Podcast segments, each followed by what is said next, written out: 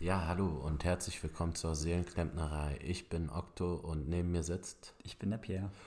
Und wir möchten heute, wie auch sonst immer, mit euch über Themen aus der Psychologie und Psychotherapie sprechen. Wir werden dabei wertschätzend bleiben, wenn es um, äh, um Patienten geht. Wenn es um uns selber geht, werden wir auf die Wertschätzung weitestgehend, glaube ich, verzichten. Ähm, ich zumindest für meinen Teil. Ansonsten werden wir natürlich auf den Datenschutz achten und ich glaube, das war es schon mit dem Intro, außer du hast noch was ganz Wichtiges hinzuzufügen. Naja, was mir noch wichtig ist, ist zu sagen, dass wir heute zum ersten Mal mit unserem Blue Snowflake Mikrofon aufnehmen. Ah ja, Glückwunsch an uns. Wir ja. sind professioneller geworden. Wir haben jetzt ein Mikrofon.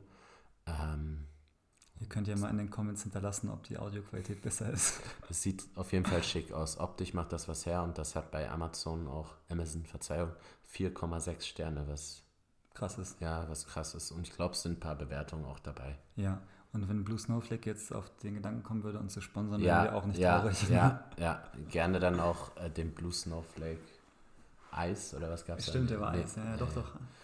Ja, genau. Ähm, so viel dazu. Glückwunsch an uns beide für das Mikrofon. Ich schulde dir übrigens noch Geld, fällt mir gerade. Digga, stimmt. Ja. Ich habe morgen auch dran gedacht. Ja, habe ich hier. Er meinte noch neulich so, ich bin eigentlich keiner, der da lange mitzögert. okay. Mhm. Ähm, soll ich die Frage stellen an dich? Darfst du. Ja. Dann, egal was andere über mich denken, ich erlaube mir. Also Sünden, ne? Was, mhm. So habe ich das verstanden. Ja, ja ich erlaube, was erlaube ich mir? Oh, mir fällt gerade nicht. Hast du eine Idee? Was, was erlaubst du dir denn? Ja, das ist in dem Sinne keine Sünde, aber ich wurde früher häufig dafür ähm, so ein bisschen fertig gemacht, dass ich gerne Kuschelrock höre tatsächlich. Und ähm, also egal, was andere von mir denken, das erlaube ich mir. Diese Kuschel, es gibt doch so Werbung von Kuschelrock-CDs, ne? Ich habe zu meinem 18. von Kumpels so 20 CDs gebrannt bekommen. Ehrlich? Kuschelrock, ja. Kuschelrock 1 bis 100 oder so. Ja. Hm. Ich mag übrigens auch sehr gerne Balladen, da auch Sarah, ja. alte Sarah Connor Lieder, äh, finde ich ganz gut, bevor sie angefangen hat, auf Deutsch zu singen. Hm. Bevor sie Vincent aufgenommen hat. Bevor sie Vincent aufgenommen hat. Ähm, ja, ich glaube auch so, dass vielleicht, ähm, wobei mir das jetzt nicht so peinlich ist, so, ich habe manchmal Naschattacken, die sind peinlich, ne? Wenn die, das jemand sehen würde, wäre das schon richtig so also ein Bulimie anfangen. Ja, ja, ja, so Binge-Eating. Ja. Ähm, manchmal ist es komisch, wie durcheinander und was und Hauptsache, ja. Aber egal, ja. was andere über dich denken, das erlaubst du dir. Das erlaube ich mir. Ja. Und manchmal habe ich auch Momente, wo ich ähm, wirklich äh, pervers viel gegessen habe, so. Und dann gibt es so Momente, Gewissenskonflikte, wo ich nicht weiß, soll ich jetzt böse mit mir sein, dass dass ich das gemacht habe. Und dann versuche ich da anders drauf zu blicken und sage, schau mal, Okto, das alles hast du weggearbeitet, deswegen brauchtest du das, so dass ich mir das so irgendwie, du bist ein hart arbeitender Mann und das hast du dir dann auch verdient. Das erlaube ich mir dann. Okay, die Frage noch, wie geht es dir eigentlich? Das haben wir auch überhaupt nicht besprochen bisher noch. Mir geht's äh, sehr gut eigentlich. Ich habe, wenn man, ähm, ist immer eine schwierige Frage, weil wir fragen auch unsere Patienten, mhm. ne? Oft, äh, wie es denen geht. Und, äh, bei mir komische, immer die erste Frage. Komische Frage, ne? So, ja. was willst du denn hören? So, ja. ich bin hier in der Klinik stationär. ich muss allen Leuten erklären, warum ich äh, mehrere Wochen nicht zu Hause bin, weil ich in der Psychoklinik bin. Ähm, deswegen, ich finde die Frage komisch und es hat sich ja auch eingeschlichen, so dass man ja mit gut drauf antwortet. Ähm, ich habe für mich mal so ausgerechnet, es gibt verschiedene Lebensbereiche. Es gibt beruflich, es gibt die Gesundheit, es gibt. Also du holst jetzt sehr weit aus insgesamt. Ja, ja. du wolltest einfach nur ja. gut hören. Ne? okay, dann erzähl. Und wenn, also fünf Lebensbereiche, und wenn drei Lebensbereiche gut sind, wo alles gut ist, dann ja. habe ich mir angewohnt zu sagen, es geht mir gut. Und es sind gerade drei Lebens, mehr als drei Lebensbereiche, wo ich sage, das sind gute, gute Säulen in meinem Leben. Ähm, und deswegen gut geht's mir. Wie geht's dir denn? Ein deutlich unreflektierteres Gut kann ich auch zum Besten. Deutlich. nee, doch, Arbeit im Moment macht Spaß, alles andere als zu viel und deswegen, ähm, ja, doch. Und ich freue mich auf äh, unsere Aufnahme mit Blue Snowflake tatsächlich. Ja. Das ist so ein bisschen ein Highlight. Willst du dir vielleicht ein Zimmer mit Blue Snowflake nehmen noch? Oder? Ja, ich bereue so ein bisschen, dass ich das Ding nicht vorher ausgepackt hatte vor heute. Ja. Ich hatte das ja schon zu Hause rumstehen. Du Ekel. Ja. Er hat auch wirklich, äh, ihr könnt euch das nicht vorstellen, eine sehr schöne, vielleicht könnt ihr euch das vorstellen, eine sehr schöne runde Form. Also hat schon was. irgendwie. Naja, mhm. unabhängig davon, was haben wir die letzten Wochen gemacht? Genau, wir, wir sind heute dabei, ähm, etwas abzuschließen. Wir möchten nach heute vorerst nicht mehr über Depressionen sprechen. Das Schluss, heißt, Schluss, Schluss damit. Es reicht auch mal mit diesen traurigen Themen. Ne? Das heißt, wir werden uns die ersten, äh, nee, Verzeihung, ich fange den Satz nochmal neu an. Wir haben uns in den ersten drei Folgen ähm, dieses Blogs mit Depressionen auseinandergesetzt, beziehungsweise in der ersten Folge ging es dann darum, was überhaupt Symptome sind oder beziehungsweise was ist eine Depression, ganz einfach gesprochen. Ne? Ist es jetzt nur einfach dieses Traurigsein oder gehört da vielleicht ein Stück weit mehr dazu? Ähm, wir haben auch so ein bisschen über die Diagnostik dann, wie man das erkennt, wie viel man da mit Gefühl auch arbeitet, wie viel man da wirklich mit Kriterien arbeitet. Es ging dann weiter in der zweiten Folge ähm, über die Behandlungsform, wie wir das behandeln können. Kurz auf der theoretischen, aber dann lange auf der praktischen Ebene gewesen. Ähm, wir hatten auch ein Rollenspiel dahingehend zwischen Patient und Therapeut, was wir abbrechen mussten. Ansonsten hätte Pierre eine Diskussion gewonnen. Ehe wir dann in der letzten Folge zum Behandlungsabschluss gekommen sind, also wie schließen wir solch eine Behandlung ab, und wir haben uns dann mit verschiedenen Behandlungsmethoden außerhalb der Verhaltenstherapie auseinandergesetzt und was zur Wirksamkeit dieser therapeutischen Methoden auch noch ähm, haben wir da auch noch was erzählt. Und heute möchten wir, ähm, das macht chronologisch sehr viel Sinn, über, über Entstehungsmodelle. Also wie ja. entsteht das überhaupt, ähm, so Krankheitsmodelle sprechen. Also quasi, nachdem ihr festgestellt habt, dass ihr eine Depression habt und irgendwer hat euch geholfen, dabei zu überwinden, kommt jetzt die Frage, wo kommt das eigentlich überhaupt her? Mhm. Ja. Ist ähm, vielleicht von der Reihenfolge sub, suboptimal. ja. Ich möchte da aber optimal unterstreichen ja. in dem Wort. Na, aber wir lernen ja dazu. Genau. Aber Und es war alles mit Absicht, Zwinker, Zwinker. Nee, wir dachten aber auch, dass das auf jeden Fall eine wichtige ja, Grundlage einfach auch noch ist, weil viele Leute, glaube ich, fragen sich dann auch immer, woran liegt es denn jetzt so? Ne? Wieso schaffe ich das nicht mehr so wie früher? Oder wieso gehe ich an der und der Situation kaputt und aber mein Bruder, der genau die gleiche Kindheit hatte wie ich, nicht? Ne? Und solche Sachen. Deswegen wollen wir euch heute möglichst niederschwellig, also auf einfacher Ebene, verschiedene Modelle ähm, ja eigentlich näher bringen, die in der Vergangenheit als Erklärung für die Depression hergehalten haben Vorneweg gesagt, manche davon sind natürlich dann auch eher historisch zu betrachten. Das werden wir dann aber auch immer sagen, dass die vielleicht überholt sind. Heutzutage, eigentlich bei Einstörungsbildern, ist meine Erfahrung aus dem Studium, sagt man, naja, da sind so viele Faktoren, die eine Rolle spielen, das kann man immer alles gar nicht so ganz genau sagen. Ne? Ja, wie wichtig ist dir das denn, ähm, so ein Entstehungsmodell dann in der Therapie ganz konkret? Ja, ich finde das gut, sich äh, mit einem Entstehungsmodell mit dem Patienten darauf zu einigen. Mhm. Und das muss jetzt nicht, also ich hole da jetzt nicht äh, ganz weit aus und das muss jetzt nicht irgendwie fünf A3-Blätter füllen oder so mit diversen Kreisen und Pfeilen und so weiter, aber einfach sich zu überlegen, okay, was ist denn eigentlich der akute Auslöser gerade dafür, dass es dir kacke geht? Mhm. Und dann kann es sein, dass es dem Patienten auch ausreicht, dann zu sagen, naja, beruflich überlastet, so und das erklärt es hinreichend für ihn, dann muss man gar nicht in die Kindheit gehen. Mhm. Manchmal aber sind die Patienten dann natürlich hinterfragen das mehr und dann kann man auch durchaus mal ausholen und sagen, na gut, das wird ja wohl schon aus den und den Gründen vielleicht einfach kommen, ne? dass du jetzt oder dass die jetzt gerade belastet sind, weil sich gewisse Sachen wiederholen, die sie ja früher schon mal an Erfahrungen gemacht haben. Keine Ahnung, sie sind von der und der Person verlassen worden früher und jetzt gerade hat sich ihr Ehemann von ihnen getrennt. Natürlich tut das weh, ne? weil sie immer das Gefühl haben, sie sind allein oder was auch immer. Mhm. Also ich finde, es ist schon wichtig, aber man sollte es nicht nur des Selbstzwecks wegen machen. Also nicht äh, ein Störungsmodell auf bauen, nur damit es möglichst kompliziert und schick aussieht. Mhm. Wie ist das bei dir? Mm, ich hatte jetzt kürzlich eine Situation, wo ich, äh, ich mache das auch gerne, dass ich dann irgendwann frage, wie lange das alles so ist und seit wann. Und dann frage ich auch so, was denn deren Modell ist. Also warum glauben Sie, dass das alles gekommen ist, wie das gekommen mhm. ist und warum äh, glauben Sie denn, dass Sie jetzt so in einer depressiven Symptomatik stecken? Und letztens hatte ich so eine Situation, wo der Patient das äh, sehr konfrontativ wahrgenommen hat. So. Ich wollte einfach nach seinem Modell wissen und dann meinte er, wie ging es Ihnen denn? Ich habe Ihnen noch alles erzählt, wie ging es Ihnen denn damit? Würden Sie damit klarkommen? und äh, Hast du gesagt, ja klar. mit links.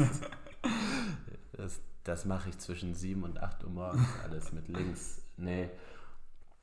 Ähm, ah, auch spannende Reaktion. Ja, der hat dann, ähm, Und dann gibt es auch Leute, die so, so verbissen sind, diese Ursache zu finden, so, Ja. wo es dann keine klare Ursache gibt, so konkret, wo, wo es einfach, ähm, keine Ahnung, aus der Geschichte sich so entgeben, ergeben hat und die dann auch ziemlich unzufrieden sind, wenn sie am Ende äh, austherapiert sind, aber immer, also die so richtig einen Fetisch haben, diese Ursache Ja. zu finden und was war es denn? Und dann lässt man sich, und die Erfahrung habe ich zumindest gemacht, habe ich mich äh, auch ein bisschen auf dieses Spiel eingelassen und habe auch, bin dann mit auf Detektivarbeit gegangen und ich, ich hatte wunderbare Erklärungsmodelle, ne? so, aber es war immer, hm, eher so immer, hm, nee, das ist es nicht. Aber ich finde, das ist ein, ein super Einstieg auch dafür zu sagen, äh, Unterschied zum Beispiel zwischen den Therapieschulen. Ne? Also gerade Leute, die so sehr darauf fixiert sind, zu wissen, wo genau das herkommt, weil die sonst vielleicht auch sehr kognitiv unterwegs sind und müssen alles durchdringen und verstehen. Für die ist dann vielleicht tatsächlich auch eine Schule wie zum Beispiel Analyse oder sowas besser, wo es wirklich sehr stark darum geht, wo kommt das denn eigentlich her. Mhm, Ja, mhm. und das, ich finde, das ist wieder äh, ein guter. Ja, da wäre wahrscheinlich in der Therapie besser aufgehoben und ich habe dann mit meinen laienhaften äh, Werkzeugen, die ich in die psychodynamische Richtung habe, wahrscheinlich das nicht befriedigen können, was er haben wollte. Ja. War eh so ein bisschen auch narzisstisch. Also es war ihm auch wichtig, mir zu zeigen, dass ich falsch liege, auch Mhm. oft so.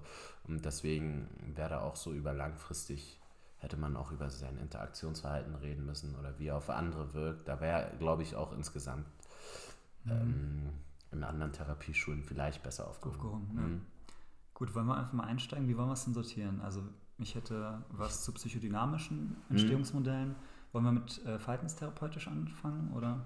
Ja, wollen wir erstmal eine ganz grobe, also es gibt einmal eine biologische, äh, biologische Mhm. Erklärungsmodelle, dann gibt es äh, psychologische Erklärungsmodelle und dann gibt es gemischt. Genau. Einmal alles quasi. Und da sind wir eigentlich, kann man ja auch vorne wegnehmen, da sind wir eigentlich heutzutage, dass man sagt, es gibt eigentlich immer ein biopsychosoziales Störungsmodell. Das heißt, es gibt sowohl genetische Faktoren, familiäre Faktoren, es gibt Faktoren von frühen Kindheitserfahrungen und so weiter. Und das alles zusammen, diese ganzen Faktoren, können am Ende dann entscheiden, entsteht eine Depression oder nicht. Aber das ist vielleicht auch unbefriedigend, deswegen wollten wir jetzt einfach mal auch ein bisschen konkreter werden. Oder? Sí, claro. Ja klarer. Äh, weiß nicht, wir, haben, wir könnten mit der biologischen Seite anfangen. Finde ich gut, machen Ja. wir das. Genau, da gab es ja sehr lange Zeit eigentlich diese Serotonin-Mangelhypothese. Mhm. Und Serotonin, für die Leute, die nicht wissen, was das ist, das ist ein Neurotransmitter, das heißt, das ist ein Botenstoff im Gehirn, der zur Informationsübertragung dient. Und man hat eben, es kam dann irgendwann diese Hypothese, naja, bei Depressiven ist da was nicht im Gleichgewicht. Mhm. Und das bewirkt, dass es den Leuten schlecht geht. Das ist übrigens auch die Grundlage dafür, dass ähm, wir die Antidepressiva, die sogenannten SSRIs, das ist eine bestimmte Form der Antidepressiva, die setzen genau da an, um das quasi zu beheben. Und jetzt ist man aber irgendwie da ein bisschen weiter bezogen. Ja, es gibt da andere biologische Erklärungsmodelle, ne? dass die Erregungsleitung innerhalb der Zelle auch nicht gut ist bei depressiven Patienten. Auslösend dafür waren sicherlich so Zwillingsstudien, ne? dass man irgendwann rausgefunden hat, dass die Erkrankung, beziehungsweise ich erkläre nochmal Zwillingsstudien, ne? dass man irgendein Zwillingsstudien besagt, da schaut man sich Leute an, eineiige Zwillinge, glaube ich, ausschließlich, ich weiß es gar nicht. Und dann schaut man, äh, wie die ähm, ja, Korrelation da ist bei Erkrankungen. Also wenn einer an einer psychischen Erkrankung ist, wie wahrscheinlich ist es im Vergleich zu anderen Personen, dass diese Person ebenfalls an, an solchen Erkrankungen leidet. Ähm, und da hat man auch herausgefunden, erstmal eingehend, dass, ähm, dass es ein erhöhte, erhöhtes äh, Risiko gibt für Leute, die ähm, innerhalb der Familie bereits depressive Erkrankungen Mhm. haben, an Depressionen auch zu erkranken. Genau, also das macht man dann meistens mit Zwillingen und davon gibt es natürlich leider nicht so viele. Was heißt Die leider? adoptiert wurden noch. Genau, die Mhm. getrennt sind bei der Mhm. Geburt, weil man dann halt sagt, okay, die haben eigentlich komplett andere, ähm, andere Kindheiten gehabt, in Mhm. Anführungszeichen. Und wenn man dann halt guckt, okay, und wenn die beide aber eine Depression haben, dann ist das ja ein Hinweis darauf, dass es eine genetische Komponente gibt. Und um das abzukürzen, es gibt eine genetische Komponente, aber, und das ist jetzt das große Aber, man weiß immer noch nicht so ganz genau, wie das alles zusammenhängt. Zum Beispiel auch mit der Serotonin-Hypothese hat man festgestellt, das ist nicht so einfach. Es ist nicht so, wir klären das mit dem Serotoninhaushalt und alles ist wieder gut. Denn die Frage ist immer so ein bisschen, was ist denn eigentlich Henne und was ist Ei bei diesen neurologischen Befunden? Richtig, dann ist ja auch, dass die REM-Phase sich verkürzt. Ne? Das heißt, der Schlaf wird auch äh, anders. Das liegt auch ein Stück weit daran, an der Hyperaktivität der Hypothalamus-Hypophysen neben Nierenrindenachse. Äh, wow, heavy, oder? Das wäre was für fest. Hangman. Ja. ähm, dass auch die Cortisolausschüttung äh, deutlich erhöht ist. Also, wie du sagst, Henne oder Ei, ne? Genau, also die Frage ist halt immer, ist das jetzt eigentlich nur ein Symptom von der Depression, dass sich etwas ändert auf der biologischen Ebene, oder aber war das schon vorher da und hat es die Depression ausgelöst? Und da, das ist mein Standpunkt, ist man halt immer noch an einem Punkt, wo man sagt, wissen wir nicht so genau. Ne? Es wird auch festgestellt zum Beispiel, dass in bestimmten Hirnstrukturen tatsächlich bestimmte Bereiche größer werden oder kleiner werden bei einer Depression. Das kann man wirklich messen. Man merkt aber auch, wenn die Depression vorbei ist, gleicht sich das wieder dem Zustand von einem Gesunden an. Das heißt, das ist reversibel, das heißt wieder veränderbar. Also da könnt ihr euch vielleicht einfach merken, um das ein bisschen abzukürzen. Es gibt Veränderungen auch auf biologischer Ebene, es gibt auch genetische Mitverursacher, aber ob das dann wirklich ursächlich für die Depression ist oder ob es nur ein Symptom davon ist, das weiß man eigentlich gar nicht so genau. Ich würde da einen Punkt drunter setzen. Machen wir einen Punkt das machen wir jetzt nicht. Wir haben ja den Anspruch, auch niedrigschwellig zu sein und ich glaube, den Anspruch verlassen wir, wenn wir jetzt da noch weiter tiefer reingehen. ins Detail gehen. Ja. Dann wollen wir doch mal vielleicht mit der guten, einfachen alten Verhaltenstherapie weitermachen. Machen wir mit der Verhaltenstherapie weiter. Genau, dann sind wir schon bei Punkt 2, biologische Modelle abgehakt. Dann sind genau. wir schon bei den psychologischen Modellen. Da könnten wir jetzt auch nochmal eine Unter, Unterteilung machen quasi, wir könnten verhaltenstherapeutische Erklärungsansätze, wir könnten auch psychodynamische bemühen. Du hast die VT äh, angesprochen, da gibt es jetzt verschiedene Ansätze. Ne? Ähm, ein sehr berühmtes ist das berühmte Pferdstärker-Verlustmodell. Mhm. Ähm, das heißt, ähm, der Name ist eigentlich schon ziemlich vielsagend. Das heißt, man geht davon aus, dass im Leben ähm, gerade positive Verstärker braucht und wenn man äh, diese Verstärker verliert durch einen Arbeitsplatzverlust oder durch Ehe, kaputte Ehe oder was auch immer, das heißt bestimmte Verstärker werden, äh, werden verliert man. Verliert man, danke, ja. verliert man, man verliert bestimmte Verstärker und dadurch kommt es auch ein Stück weit zu einem Verstärkerverlust. Das heißt, andere Verstärker werden dadurch auch oft verloren wenn man bei der Arbeit zum Beispiel den Job verliert, hat man auch eine Ressource, die Kollegen, die man dann verliert. Ähm, das führt dazu, dass du dich sozial ein Stück weit isolieren musst, weil du dir viele Sachen auch nicht leisten musst. Ein Jobverlust ist auch mit Scham verbunden und so weiter. Und schon ist man in so einer Abwärtsspirale, die auch ein Erklärungsmodell, äh, als Erklärungsmodell dienen kann für Depressionen. Genau. Also ne, du hast da ein plastisches Beispiel zugebracht. Ich, ich schlachte das einfach nochmal ein bisschen aus. Gerne. Ne? Also, und hier auch das Zusammenspiel quasi, was bringt jemand mit an Ressourcen, also an positiven Sachen, mhm. das kann natürlich schützen. Aber nehmen wir jetzt mal davon aus, Person A hat ähm, generell wenig Freunde und auch nicht so eine gute soziale Fähigkeit, neue Leute kennenzulernen. Mhm. Und die ist jetzt irgendwo an einem Job gut integriert, aber kriegt ein tolles Angebot in einer anderen Stadt, zieht in die andere Stadt, hat da zwar den Job, kommt aber mit den Kollegen dort nicht so richtig zurecht und hat auch sonst nicht die Fähigkeit oder nicht so eine gute Fähigkeit, zum Beispiel im Sportverein oder was auch immer, neue Leute kennenzulernen. Das heißt, ein Verstärker, positive soziale Kontakte ist quasi weggefallen. Jetzt kann man sich vorstellen, die Person fühlt sich schlecht, am Beruf läuft es vielleicht auch nicht so super wie, äh, wie gedacht und die Person fängt an, sich ein bisschen zurückzuziehen, weil es ihr schlecht geht. Mhm. Und dadurch fallen dann vielleicht weitere Verstärker zurück. Die hat plötzlich keinen Bock mehr laufen zu gehen, was sie vorher zweimal die Woche gemacht hat ein weiterer Verstärker, der wegfällt. Und so genau wie du es gesagt hast, zieht man sich in so eine Spirale mit runter. Das ist ein Erklärungsmodell, das einfach ausgehend von einem bestimmten Ereignis immer weniger positive Aspekte sozusagen den Tank wieder auffüllen und der Tank einfach nur noch abgepumpt wird. Oh, schönes Bild. Lieben mache ich ganz oft mit Patienten. Ja, ja, mit dem Tank. Tank. Tanker, Alter, bei mir sind alles Tanker. Ähm, genau. Weiteres wäre dann noch so ein bisschen gelernte Hilflosigkeit. Das mhm. widerspricht sich nicht, das ist eigentlich, das kann sich auch so ein bisschen ergänzen, eigentlich, die verschiedenen Modelle. Ja, ne? mh, gerade mh, die verhaltenstherapeutischen, finde genau. ich, die sind, oft ist das nicht eins und dann schließt es, genau wie du sagst, die können auch zusammen kumuliert äh, sein. Das ist einfach, dass man, oder erklär du das mal besser. Soll ich kurz, mhm. ja. Ähm, genau, also die gelernte Hilflosigkeit, das ist ein Konzept, das ähm, basiert auf einem Versuch mit Hunden, bei denen die dann Elektroschocks bekommen haben, wenn sie irgendwie einen bestimmten Ort verlassen haben und dann manche Hunde haben dann irgendwann aufgehört, es zu versuchen. Die haben quasi gelernt, dass sie nichts an der Situation ändern können. Die saßen dann einfach nur noch da rum. Und manche haben es trotzdem weiter versucht und irgendwann gab es da keine Elektroschläge mehr. Das heißt, sie haben sich aus der Situation befreit. Das heißt, und das wurde dann eben weiter auch bestätigt mit Menschen. Und was so dahinter steht, ist der Gedanke, wenn man selber die Erfahrung macht, dass etwas nicht klappt und man selber darauf wenig Einfluss hat. Also keine Ahnung, zum Beispiel, wir bleiben jetzt mal in der Kindheit, meine Eltern trennen sich und das fühlt sich richtig schlecht für mich an. Ich kann da aber nichts dran ändern.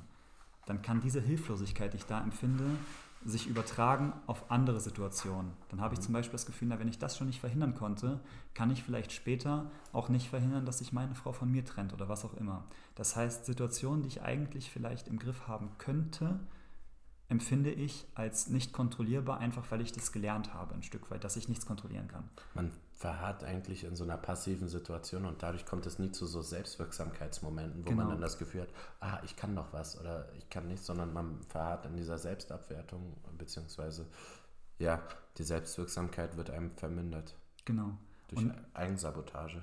Und das kann man ganz gut verknüpfen mit ähm, dem Attributionsstil Attribution heißt immer Ursachenzuschreibung. Also mal angenommen, ich habe eine 6 in Mathe, kann ich ja sagen, das liegt an mir, weil ich blöd bin und das wird auch immer so bleiben. Oder aber ich kann sagen, der Lehrer ist kacke, hoff, äh, beim nächsten Mal aber hat er bestimmt einen besseren Tag, dann passiert es nicht mehr so. Das heißt, die Ursache für die 6 in Mathe kann ja sehr unterschiedlich sein. Hm, ich mache mal das Beispiel weiter. Ja. Im Erfolgsfall, es kann ja auch mal sein, dass äh, Personen, die mit solchen äh, Schemata zu kämpfen haben, dass dir mal was Gutes passiert. Ne? Wir bleiben mal im Beispiel. Das heißt, die Person kriegt keine 6 in Mathe, sondern die Person kriegt eine 1 in Mathe. Du, oder du hast dich in dem ja. Beispiel gemacht. Dann äh, würde ich jetzt zum Beispiel sagen, wenn mir das passieren würde, ah, ich bin so toll, ich bin so schlau. Ne?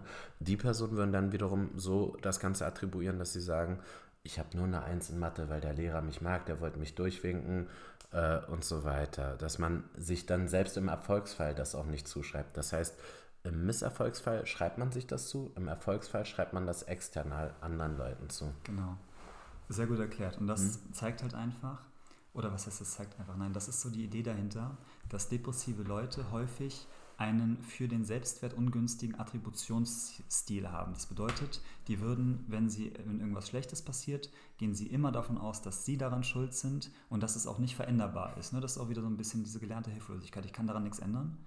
Und wenn aber was Gutes passiert, dann drehen die das komplett um. Dann sagen sie, nee, das kann nicht daran liegen, dass ich was gut gemacht habe, das muss irgendwelche anderen Ursachen haben. Und dann kann sich, glaube ich, jeder Hörer vorstellen, wenn man durchs Leben geht und alle Dinge so einkategorisiert, dass das am Ende sehr negative Folgen für den Selbstwert hat. Ähm, ich glaube, das lernt man im Psychologiestudium dann im fünften Semester. Ich glaube, so war es bei mir. Dann, dass es sich irgendwann so ein negatives Depressionsdreieck oder so eine kognitive Triade ergibt. Ne? Das mhm. heißt, negative Sicht auf sich, negative Sicht auf seine Umwelt und ich glaube, Zukunft. Negative Zukunftsperspektive. Negative Zukunftsperspektive. Und alle Kognitionen sind diesen drei Oberkognitionen quasi untergeordnet. Genau. Sodass ähm, Bewertungen auch unter diesem Aspekt stattfinden. Das heißt, wenn einem was Gutes passiert, wenn einem was Schlechtes passiert, wenn einem neutrale Dinge passieren, dass man das un immer unter der Bewertung ah, ja. negativ äh, ähm, hat. Genau. Und das ist dann auch, das zeigt so ein bisschen auch in der Reihenfolge, wie, wie wir euch das gerade erklärt haben, wie sich da so die Verhaltenstherapie entwickelt hat. Das heißt, am Anfang war das sehr lerntheoretisch von wegen, ne? das mit der gelernten Hilflosigkeit und so weiter. Das heißt, ich setze irgendwie einen Reiz und dann lernt man etwas und das erklärt das ganze Störungsmodell. Und jetzt zum Beispiel, das zeigt dann halt so ein bisschen den Fokus von diesen verhaltenstherapeutischen Erklärungsmodellen. Da ist sehr viel mit Gedankenmustern, ne? Kognition gleich Gedanken, also so negative Gedankenmuster, die in irgendeiner Form dazu führen, dass ich Dinge besonders negativ bewerte und das ist dann am Ende schlecht für meinen Selbstwert und führt dann ganz am Ende eben auch in die Depression. Das heißt, der Fokus in der Verhaltenstherapie, auch bei den Entstehungsmodellen, vor allem auf den Gedankenmustern und eben auch so Lernerfahrungen. Würdest du denn sagen, das trifft dann häufig zu auf Patienten, die du hast? Also wenn du diese Modelle im Kopf hast, dass das dann tatsächlich auch sagst, so ja krass, das ist genau wie das, äh, die Verstärkerverlusttheorie vorhersagen würde oder so? Mhm.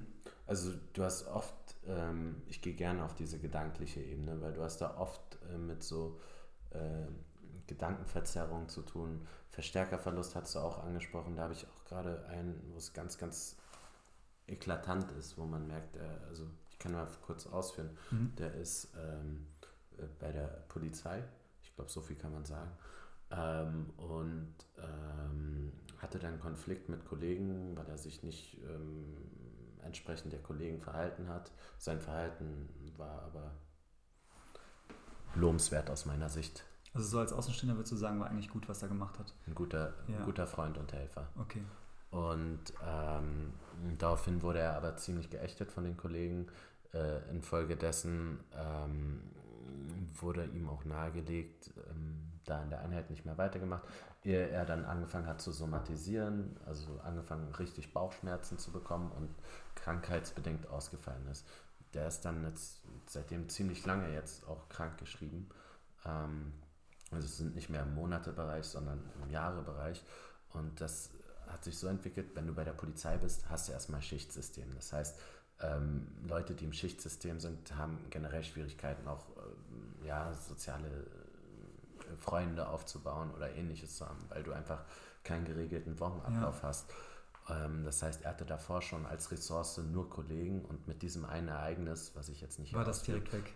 ist das weggefallen und plötzlich war er von jetzt auf gleich krank, keine Tagesstruktur, hat er nie gelernt, hat er nie gebraucht, ist auch schon äh, fast 40 Jahre bei der Polizei und von jetzt auf gleich einfach gar keine äh, sozialen Verstärker, nur noch die Mutter mit dem Bruder hat er sich davor schon mal schon gestritten und dann ist es fast eine logische Konsequenz. Der hockt in der Bude die ganze Zeit und dann brauchst du nur, kannst du schon die Uhr danach stellen, eigentlich, äh, wann er, wann er dann beim Therapeuten landet Ja. ob er das erkennt oder nicht. Ähm, genau. Und das war so ein ganz klares Beispiel für Verstärkerverlustmodell. Ja. Ne? Job verloren, Freunde auch dadurch verloren und Dann ging das einfach so ja, weiter. dann, gibt's, dann fehlt auch gar nicht mehr viel. Ne? Ja. Genau. Und oft hast du halt äh, Patienten so mit ähm, schwierigen Bewertungen, so einfach gedankliche Verzerrungen, wo du das merkst. Ähm, und ähm, das sind so, fängt bei einfachsten Beispielen an, ne? wenn du ähm, ja, wenn du fünf Minuten zu spät zum Termin kommst, dass schon so eine Bewertung da ist, wie ich bin dem nicht wichtig, ich bin niemandem wichtig, dass solche Dinge passieren. Das merkst du dann oft später, wenn du merkst, die ist, oh, die ist mir ganz schön reserviert und passiv gegenüber. Wir haben uns doch ziemlich gut verstanden die letzte Stunde noch. Und dann merkst du so, die ist total distanziert, dass du dann fragst, was ist denn los? Und irgendwann kommt das vielleicht raus, so, dass dann ähm, ja, komische Bewertungen äh, da im Raum stehen. Oft merkt man das so bei raschen Stimmungsänderungen, ne? Mhm. Wenn, von jetzt auf gleich irgendwas sich ändert, wo du dir denkst, so, hä? Was Ja. habe ich denn jetzt nicht geschnitten? Was habe ich nicht verstanden? Und dann hast du oft in der Retrospektive analysiert man diese Situation, dann merkst du, das sind so gedankliche Verzerrungen, da gibt es so verschiedene, ne?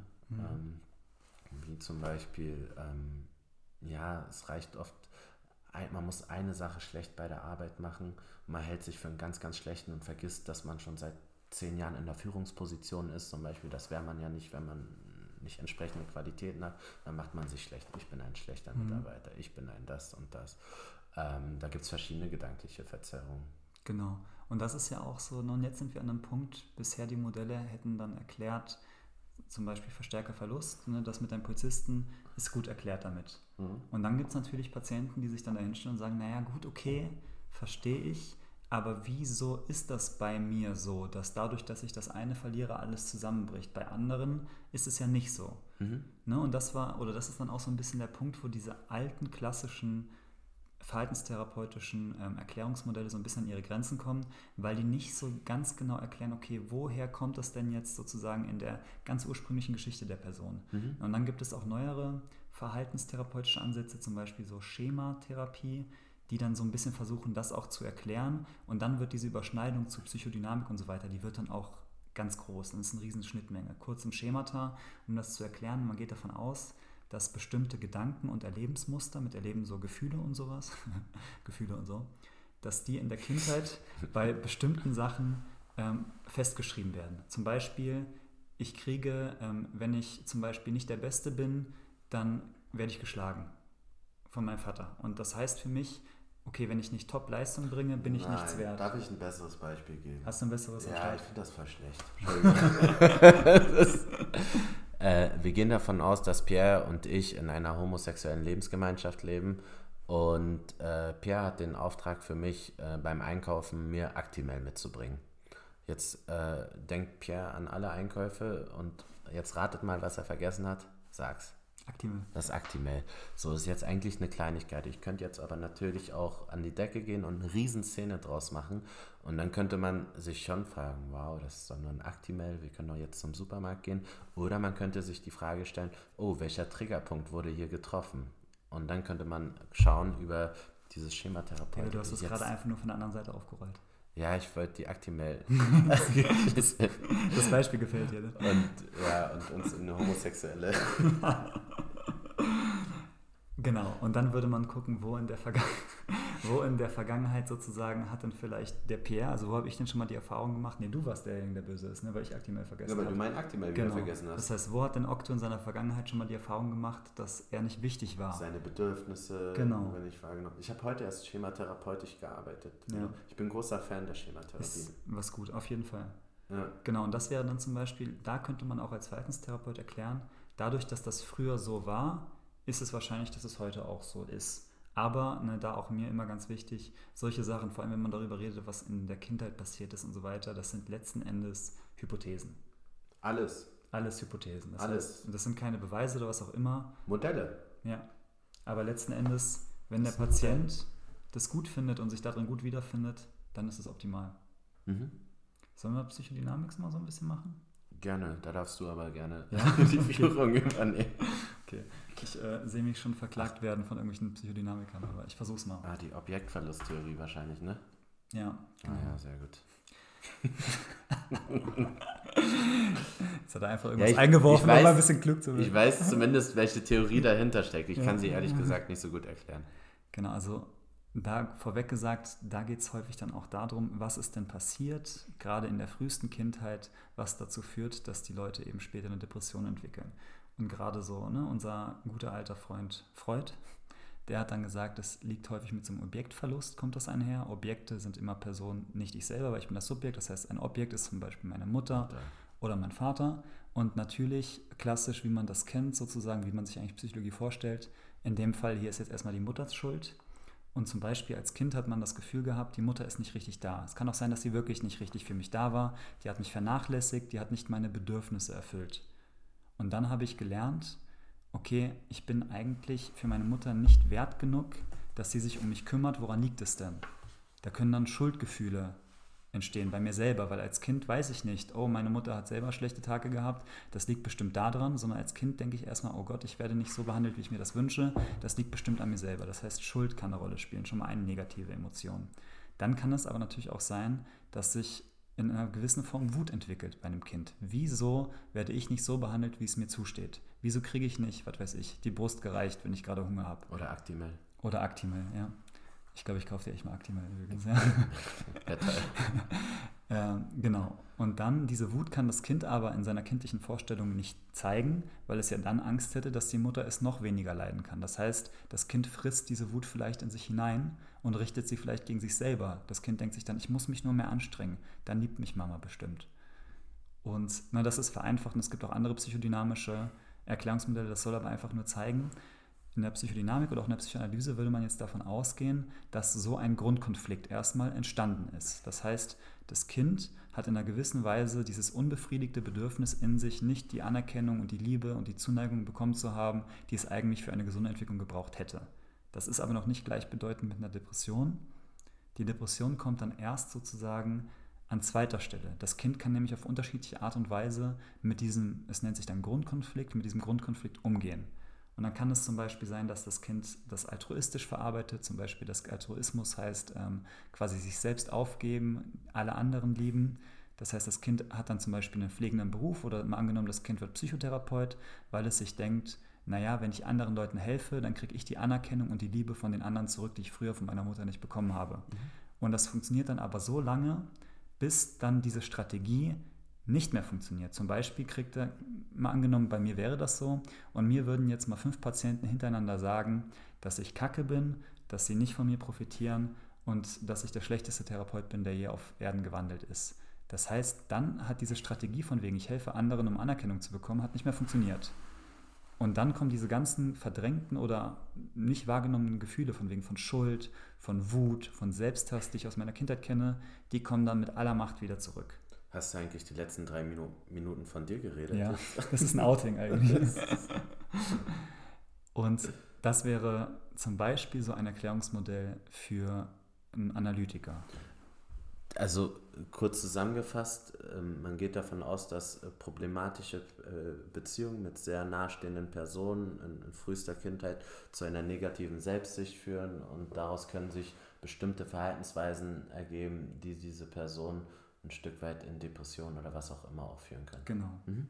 Und da auch ganz interessant, finde ich, gibt es so eine Überschneidung auch mit so systemischer Therapie.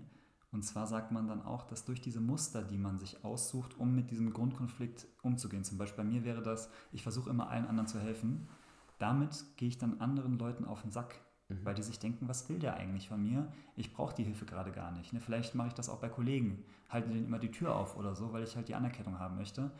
Und dadurch, dass ich dann denen auf den Sack gehe und die sich von mir abwenden, mache ich diese Erfahrung von wegen, ich bin, werde nicht geliebt, mache ich wieder. Mhm. Ja, das heißt quasi, die Art und Weise, wie ich mich anderen gegenüber verhalte, führt dazu, dass das, was ich eigentlich unbedingt vermeiden möchte, sich wiederholt. Mhm. Und schon wären wir in so einem Teufelskreis eigentlich mit drin. Richtig. Falls euch gerade der Kopf raucht, weil Pierre einfach mir nicht, dir nicht den nächsten Fachbegriff mit systemischer Therapie einfach reingeworfen hat und davon ausgegangen ist, ist, ist so 0815-Wissen. Ähm, machen wir noch, keine Sorge. Ich glaube, wir, wir, stellen mal irgendwann alle Therapieschulen detaillierter vor. Ja, oder Idee. bestimmte äh, Therapieschulen. Ähm, würde jetzt hier den Rahmen sprengen. Ja, mhm. hast du recht, aber gut, dass du darauf hinweist. Genau, also und ihr seht jetzt schon, das ist ein anderer Ansatz ne? bei so Psychoanalyse, Psychodynamik. Das heißt, ich gucke wirklich, was genau hat denn an aller, aller, aller, aller, aller erster Stelle dazu geführt, dass irgendwas schiefgelaufen ist und wie äußert sich das heute? Mhm. Das ist so ein bisschen der Ansatz. Das heißt, die Psychoanalyse und Psychodynamik versucht bei der Erklärung von Depressionen immer anzusetzen, welche Bedürfnisse sind nicht befriedigt worden und welche Konflikte gibt es.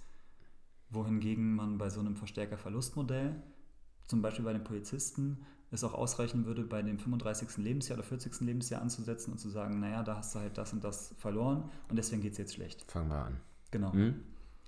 Und da finde ich, ist einfach wieder patientenabhängig. Ne? Was braucht der Patient, um mit der Erklärung zufrieden zu sein, ein Stück weit? Genau, so manche Sachen ähm, erfordern noch bestimmte Voraussetzungen. Du musst auch, wenn du in die psychodynamische Richtung gehen willst, brauchst du auch ein gewisses Reflexionsniveau vom ja. Patienten. Das heißt, jemand muss in der Lage sein, überhaupt einen Gefühlszugang haben, auch ein Stück weit, ne? in der Lage sein, über solche Erlebnisse zu sprechen, ähm, muss in der Lage sein, diese Dinge auch zu reflektieren. Also da braucht es auch ein kognitives Niveau. Es gibt aber auch Leute, die sind einfach praktisch veranlagt, die sagen, mir doch egal, woher das kommt, ich habe keinen Bock mehr drauf und ja. lass uns mal so schnell wie möglich das machen, dass das nicht mehr so ist. Ja. Ähm, ist so ein bisschen auch, ähm, ich versuche mich in die Lage des Patienten oder der Patientin, des Patienten in meinem Fall, zu versetzen. Ähm, ich glaube, es wäre mir je nach Störungsbild wichtig. Hätte ich zum Beispiel eine Angsterkrankung, wäre es mir eigentlich ziemlich egal, woher. Wo das herkommt, ja, ich ja. habe keine Lust mehr drauf. Ist mir doch egal mhm. in dem Moment. Ich möchte dann einfach keine Panikattacken mehr haben oder für mich einen Weg haben, ähm, keine Panikattacken mehr bekommen zu müssen. Wenn ich aber, ja, ich habe auch jetzt wieder so ein, manchmal kommt ja ein Patient rein und du weißt, okay, eigentlich kann ich das gerade äh, eine vollumfängliche Therapie, die du brauchst, kann ich gerade nicht leisten, weil wir ich zu weiß, wenig Zeit haben. Einfach. Einmal, wir haben zu wenig Zeit und ich weiß, das ging bei dir schon in Kindheit los. Mhm. Ich weiß das so, ne? Und das ergibt sich auch aus den Stories und auch aus den Geschichten. Ich habe auch jetzt zum Beispiel wieder eine, der hat so eine ganz dunkle Aura. So vom Typus her, ne? Mhm. So der ist, ähm, wollte auch so ein Beispiel, wollte als Jugendlicher Bestatter werden. Also wir haben schon immer so dunkle Themen auch angezogen. Und das ist klar, es reicht nicht jetzt über die letzten Monate zu reden und das sind ganz ja. andere Dinge. Und deswegen, ich habe ja vorhin erzählt, ich habe die Schematherapie oder habe heute schematherapeutisch gearbeitet und das ist ja so ein kleiner Crossover, so ein, ein großer Crossover eigentlich. So eine, Auf jeden Fall verbindet das. Da macht sich gut, ja. die Psychodynamik, die VT da die Psychodynamik zu eigen und übernimmt viele Elemente. Was übrigens auch, ich glaube, da sind wir uns beide einig, auch total sinnvoll ist, bei allen Therapieschulen ein bisschen zu klauen, zu gucken, was passt zu mir persönlich als Therapeut und einfach das auch einzusetzen, was gerade den Patienten gut tut. Mhm. Ohne natürlich jetzt vielleicht Sachen zu machen, von denen man keine Ahnung hat, aber das ist einfach auch so integrativ zu arbeiten, ist einfach in meinen Augen das Beste. Gut, würde mir wahrscheinlich auch die wenigsten widersprechen, oder? Ja, aber es gibt, ne, es gibt schon manche, die so. Ähm, Hardliner. Wie, so ein Religionskrieg. Mein Gott ist der coolste und mhm. der VT-Gott ist der einzig wahre Gott und es gibt keinen weiteren Gott äh, außer den VT-Gott oder den. Und ich habe das Gefühl, es sind aber meistens äh, die Psychodynamiker, die äh, äh so ein bisschen mehr an ihre Schule glauben. Und ich habe das Gefühl, als VTler ist man so ein bisschen immer in der Ecke gemobbt zu werden. Das sind so die BWLer unter den Psychologen, weißt du? Wer, du meinst die Psychodynamiker oder was? Nee, die VTler so. sind so die BWLer, die einfachen, äh, ja, jetzt will ich keine BWLer. lass, lass den Gedanken fahren einfach. Genau, aber was ich noch eben, weil ich fand es gut, dass du das gesagt hast mit den Patienten, ähm, dass man merkt, dass das teilweise in der Kindheit schon anfängt und genauso kommt man halt manchmal an einen Punkt, oder ich hatte das jetzt schon zwei, dreimal zum Beispiel bei einem Patienten, der von sich selber gesagt hat, er hat da so eine Tür, dahinter hat er ganz viele Sachen verdrängt. So, er kann sich auch nicht mehr an viele Kindheitssachen erinnern und so weiter. Mhm. Und auch da ist dann zum Beispiel klar, und chronisch depressiv schon seit Jahren, für mich war das klar, mag wer anders anders beurteilen, wenn da nicht irgendwie eine gewisse Form von Klärung reinkommt, dass zumindest diese Person sich so ein bisschen aussöhnt mit ihrer Vergangenheit, dann kann die auch nicht an ihrer aktuellen Depression arbeiten, weil das halt mhm. die ganze Zeit wie so ein 10 Tonnen Mahlstein am Bein hängt. So. Mhm. sie versucht mit aller Macht da irgendwie zu schwimmen und das, was sie höchstens hinkriegt, das ist auf der Stelle zu schwimmen und nicht weiter runter zu sinken. Aber an die Oberfläche kommt sie nicht. Mhm. Die Metapher habe ich jetzt aber ausgeschlachtet bis zum Ende. Aber genau. Manchmal hat man auch so Keywords, wo man merkt, so, okay, die Nummer ist nicht aufgearbeitet, sondern ich hatte auch äh, letztens eine Patientin, von der habe ich glaube ich, hier nicht erzählt. Die hat, als es dann um ihre Eltern geht, hat sie von ihrer Mutter und von ihrem Erzeuger gesprochen. Und ja. dann weißt du so, wow, da ist einen, irgendwas ist nicht aufgearbeitet hier. Dann ja. kannst du direkt da ähm, reinhorchen oder. Mutter war jetzt das Keyword, oder? Mutter war das Keyword, genau. ähm, ja. Genau, also dass sie quasi nicht Vater gesagt hat, sondern Erzeuger, also dass es da eine Distanz gibt irgendwie zu der Person. Habe ich dir mal von der Geschichte erzählt, wo einer mir erzählt hat, dass er eine Leiche im Keller hat und ich irgendwie dieses Sprichwort nicht gepeilt habe in dem Moment und ich davon ausging, dass er wirklich eine Leiche im Keller hat. Hast du. Ja. Übrigens, äh, die Leiche im Keller war dann weniger harmlos als das, was Tatsächlich, wofür die Leiche ja. im Keller also stand. Ja. Ähm, das war dann äh, ja, wesentlich härter.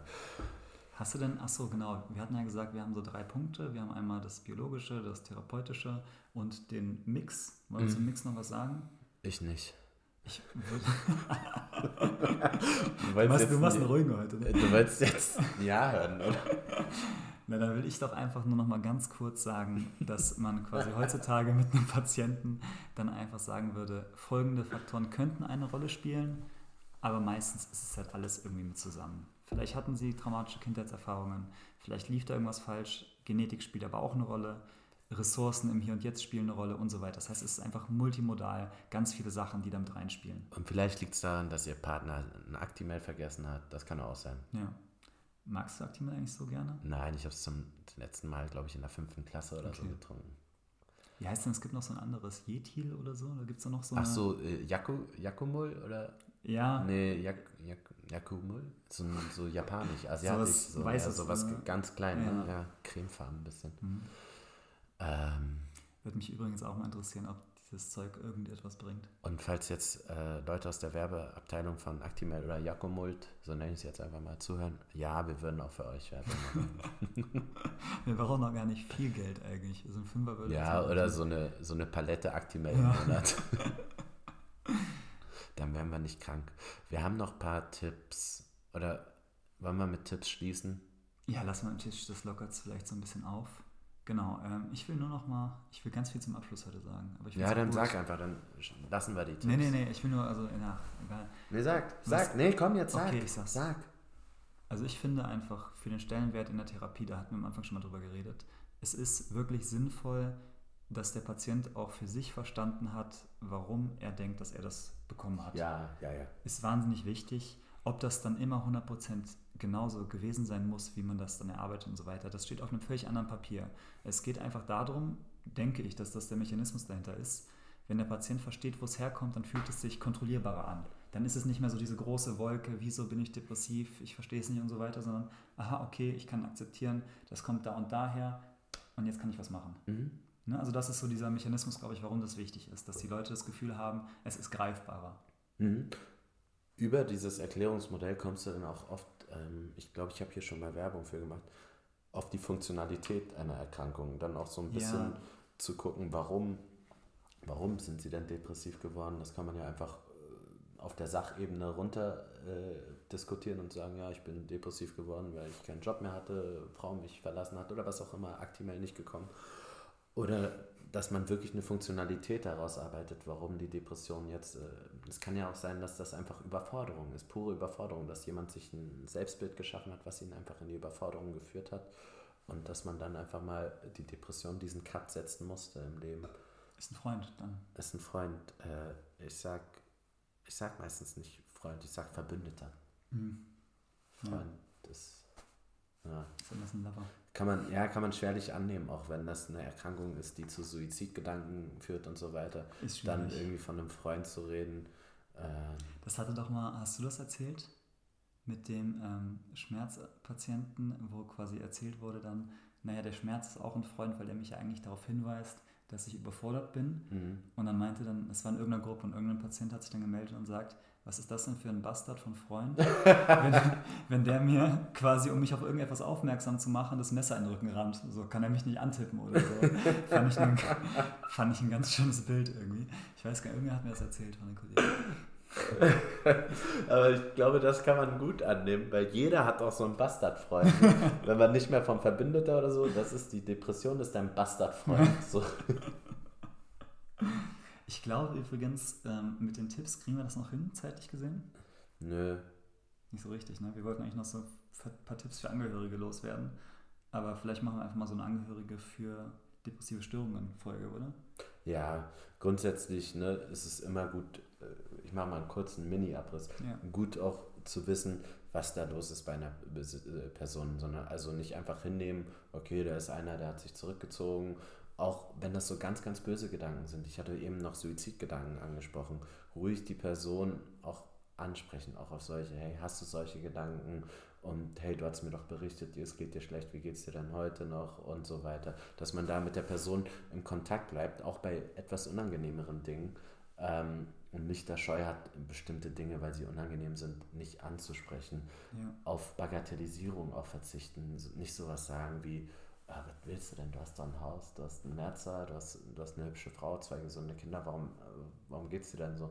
Sondern dass man das ernst nimmt, das Problem, ähm, und da nicht, ja, das bagatellisiert, ähm, ihn auch darauf hinweisen, dass das eine Erkrankung ist, die kommen kann, die aber auch gehen kann. Ne? Dass man da auch nicht wie bei Krebs in der passiven Haltung verharren muss, sondern ja. dass man durchaus äh, äh, aktiv dagegen was machen kann. Handeln, nicht behandeln lassen, sagen wir immer. Ne? Ja, ja. Aber genau, wir sind jetzt eigentlich auch am Ende der Depressionsstaffel, ne, kann man sagen. Gott sei Dank. Ja, aber hast du das Gefühl, wir haben das Thema ganz gut abgeschlossen, so insgesamt?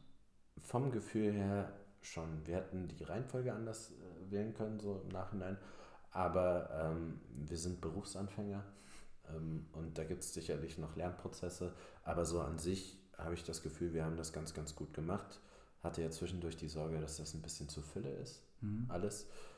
Ähm, habe aber jetzt eine äh, Marktforschung bemüht. Ich habe eine Person gefragt, ja. ob das zu viel ist. Ich glaube ehrlich gesagt, dass so richtige Marktforschung auch nicht eine besonders viel größere Stichprobe hat.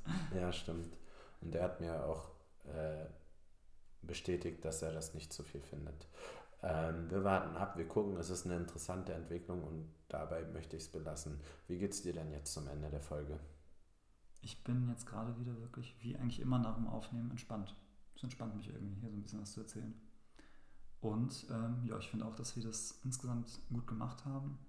Und ja, einfach nochmal so eine Aufruf Depression. Wir wollten ja eigentlich mit dieser ganzen Podcast-Geschichte Tabus äh, runterfahren, sozusagen Stigmata vermeiden.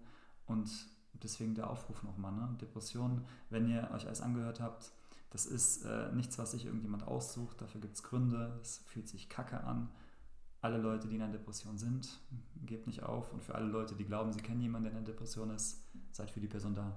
Bringt den zum Beispiel mal ein Actimel einfach so überraschend mit. Ja. Das, ja. Äh, ansonsten eine letzte positive Nachricht. Wir haben 150 Hörer.